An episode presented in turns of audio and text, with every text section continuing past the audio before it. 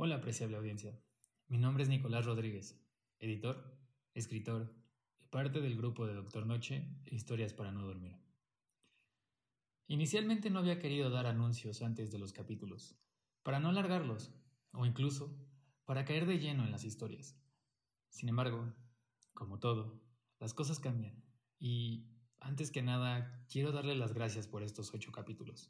A la audiencia que ha estado presente desde Historias para no dormir, a mis amigos y familiares que nos han apoyado con este nuevo proyecto. No está de más mencionar que la idea es generar un espacio en el cual puedan disfrutar de una narración y eventualmente compartir sus historias o relatos. Es por ese apoyo y esta comunidad que se ha generado que antes de este capítulo me gustaría dedicarle el trabajo y los resultados a Homero Torres Martínez, Iván Lugo y David Erasmo Rodríguez. Esta nueva etapa que nos ha tocado vivir y el sobrevivir a esta enfermedad nos ha dado mucho que aprender. El podcast, esto, todo, es gracias a cada uno de ustedes, a cada uno que nos escuchan y nos escuchaban. Sin más, y con la esperanza de que las cosas mejoren, cuídense mucho. Y tanto el grupo de historias para no dormir y el doctor Noche deseamos y pedimos porque sus familiares y ustedes estén bien.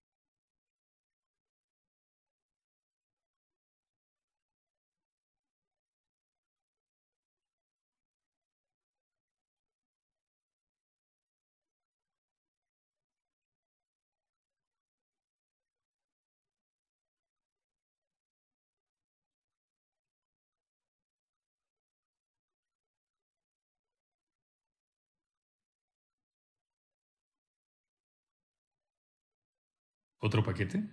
Ah, claro. Mi compañera me había advertido que mandaría algo. Anda, ve, sírvete un poco más de café. Ya casi acabamos las sesiones y por fin podrás irte a casa. Escuchamos.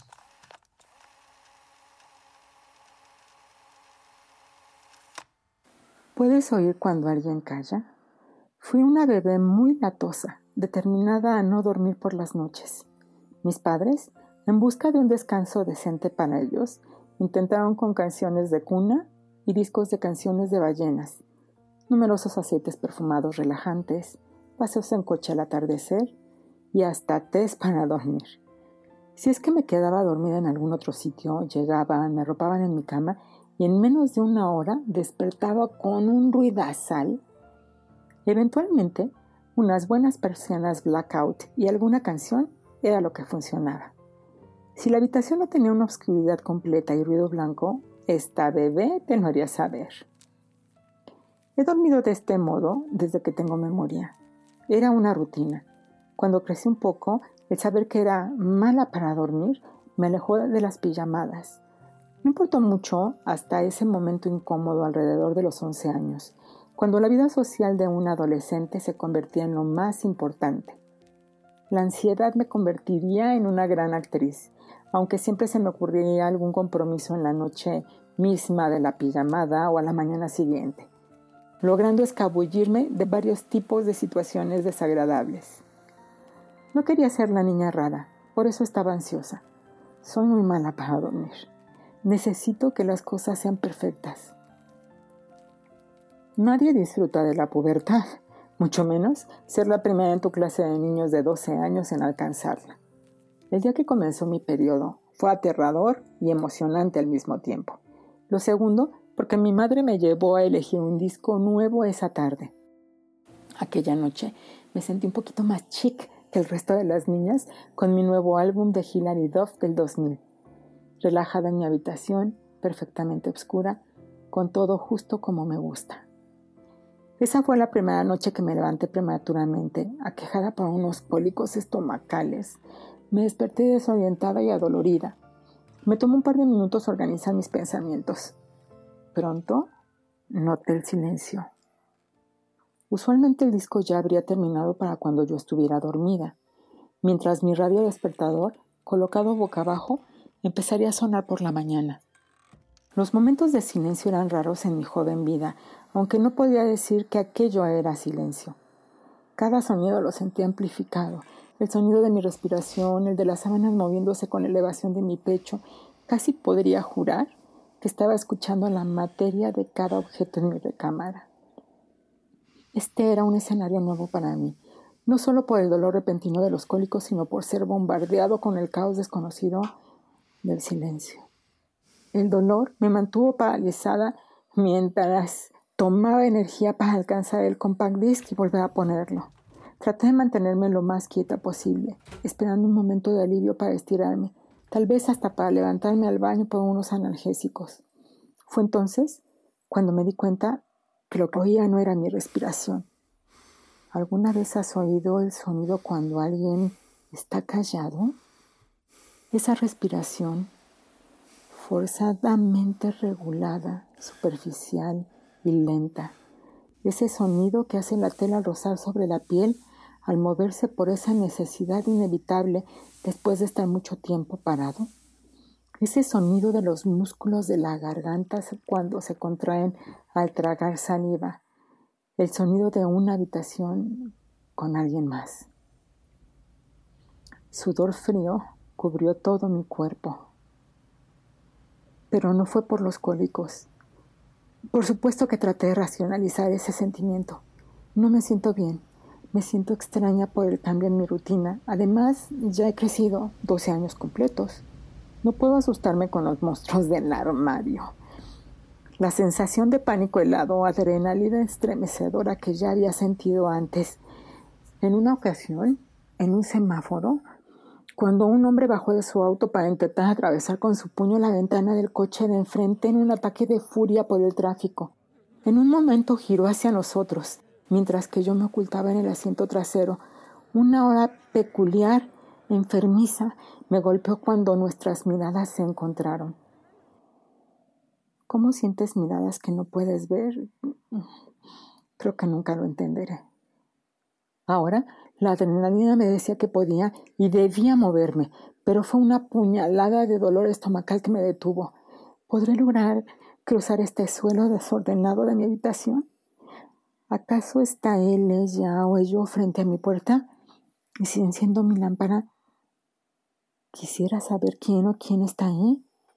No quería, pero con este último pensamiento desarrollé un plan. Si hacía algo de ruido, tal vez lo asustaría y desaparecería y se iría hacia el lugar de donde vino. Giré mi costado, soltando un quejido somnoliento, estirando mi brazo, revolví las cosas sobre mi mesa de noche antes de encender el interruptor de mi lámpara. Me senté, callando mis ojos para acostumbrarlos a la luz Solo era definitivamente mi habitación. Mis persianas estaban cerradas, la misma ropa tirada sobre aquella silla, la ventana cerrada y la puerta del cuarto cerrada. Un momento. Siempre cierro las puertas. En cuanto me volví lo suficientemente alta para alcanzar la manija, las puertas permanecían cerradas. Simplemente era una manía mía. Así que no tenía sentido que la puerta de mi armario estuviera entreabierta, excepto que al mismo tiempo lo tenía. Como cualquier otra situación incómoda de la que había logrado escapar, traté de mantenerme calmada, de actuar normal, no darle mucha importancia. Respiré hondo, bostecé, sostuve mi panza para indicar que me sentía mal. Ok. Paso uno, salir. Paso dos, conseguir ayuda. Tomé el vaso vacío sobre mi mesa de noche. La caminata hacia la puerta de la habitación parecía alargarse más de un kilómetro. Si no fuera porque tenía las manos de una niña de 12 años, habría hecho añicos el vaso de tanto apretarlo. No logré calmarme cuando crucé la puerta. Cerrándola atrás de mí, crucé el pasillo hasta el cuarto de mis padres. Desde que habíamos encontrado esa combinación perfecta para que me quedara dormida cuando era una bebé, nunca había vuelto a despertar a mis padres durante la noche.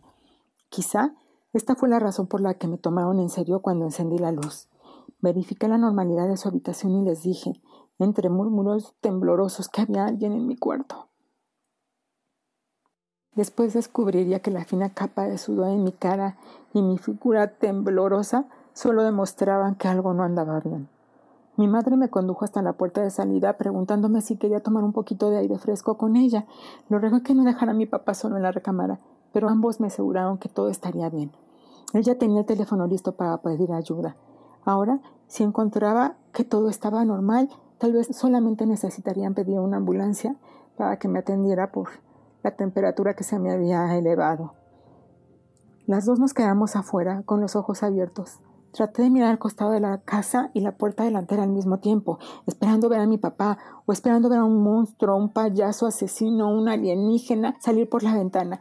No sé por cuánto tiempo estuvimos paradas allá afuera, pero la mano de mi madre pasó de sostener mi mano a apretarme el hombro, manteniéndome lo suficientemente cerca como para escuchar su pulso acelerado. Llamamos a mi padre hasta que finalmente oímos su respuesta a lo lejos. ¡Esperen afuera! No nos movimos hasta que la policía llegó. Mientras que algunos oficiales entraban a la casa por la puerta principal, otros más lo hacían por el acceso del almacén abajo de la casa. Entrando de golpe, quedé impactada cuando no vi aparecer ningún monstruo, ni hubo una escena dramática. No, más bien, solo le daban órdenes severas para que diera un paso al frente, preguntándole si estaba perdida y si sabía dónde estaba. Mi mamá reconoció como la anciana que vivía unas cuantas casas más allá. Habíamos vivido aquí toda la vida, pero nunca la habíamos visto. Mis padres no sabían nada sobre ella, salvo que vivía por ahí. Ver cómo esa ancianita era escoltada fuera de la casa fue tan confuso como aterrador. Hasta me sentí un poco culpable, preguntándome si la había molestado. Si había molestado a aquella mujer enferma que se había extraviado Tal vez me metería en problemas por esto. Esa fue la primera vez que dormí en otro sitio. Nos fuimos a un hotel para pasar el resto de la noche y nos tomamos el siguiente día para descifrar qué dientes estaba sucediendo y qué carajos íbamos a hacer al respecto. Papá nos dijo que cuando estábamos afuera, él había abierto la puerta del armario y vio cómo una tabla de madera se acomodaba en su sitio. Caminando hacia atrás para que pareciera que había salido del cuarto, se quedó esperando, con el teléfono en la mano, hasta que vio la madera levantándose. Lentamente unos dedos emergieron, la luz reflejándose sobre sus ojos entrecerrados. Seguramente lo vio, porque inmediatamente se sumergieron bajo el suelo una vez más. Él se quedó quieto, con la vista fija sobre la madera, sosteniendo mi trofeo de natación como una potencial arma.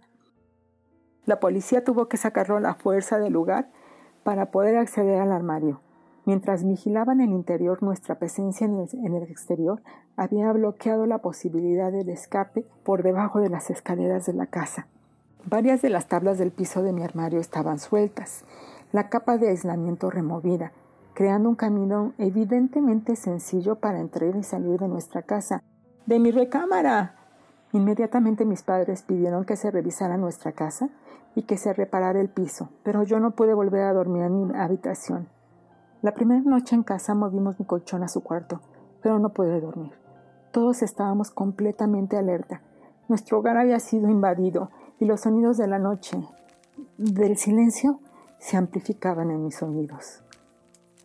Dormir en la sala, con el televisor casi en mudo, fue totalmente opuesto a dormir en los confines de mi habitación. Aún así, el espacio amplio y la luz de la televisión no fueron problema.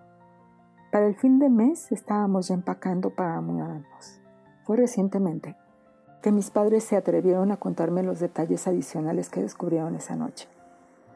No les había parecido bien contármelo en aquel entonces, considerada una niña, una adolescente. Incluso ahora lo hacían de mala gana. Nunca supe que habían testificado en la corte. La confundida y vieja mujer bajo nuestra casa en realidad se volvió consciente una vez que se aburrió del acto. Bajo una revisión psiquiátrica, los intentos por encontrar a parientes más cercanos de Esther terminaron sacando a la luz desde su historial clínico hasta sus otros nombres, y de ahí incluso sus antecedentes penales. En algún momento, Esther tuvo dos hijos. A los 13 años su hija falleció una noche tras haberse ahogado con su propio vómito por una enfermedad repentina. Un par de años después, su hijo también sucumbió ante un destino similar. Las coincidencias no se ignoraron, tampoco la colección de sedantes y eméticos de Esther. Su obsesión, su necesidad a toda costa de conservar eternamente a los niños en el instante previo a alcanzar la madurez, le concedió una sentencia en un hospital psiquiátrico. Esther también era una gran actriz. Fue liberada. Usando los apellidos de soltera, se volvió a casar. Con la apariencia de su nueva vida, nadie hubiera dudado de Esther. Habiendo enviudado de nuevo, nadie sospecharía que la divertida y recluida ancianita que vivía cerca se fijaría en el nuevo bebé de una joven pareja. Nadie nunca asumiría que una anciana rompería el suelo para ver a alguien más dormir. Huyendo a su escondite una vez que el bebé notara una sombra en su cuarto y alertara a sus padres. Fue todavía más conveniente cuando la habitación se volvió especialmente oscura y ya no podía ser detectada con facilidad. Esther podía ver excepcionalmente bien en la oscuridad.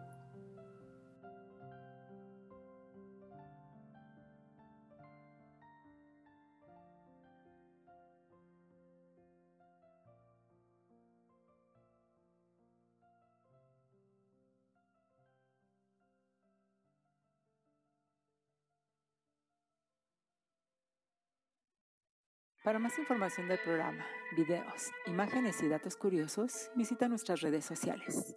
Si quisieras contribuir con este podcast, envía un correo a fantasticodr.noche.gmail.com Todas las historias narradas en este podcast están bajo una licencia de Creative Commons y cuentan con la autorización escrita de los autores. Cualquier reproducción parcial o total debe ser expresamente permitida por el equipo de Doctor Noche.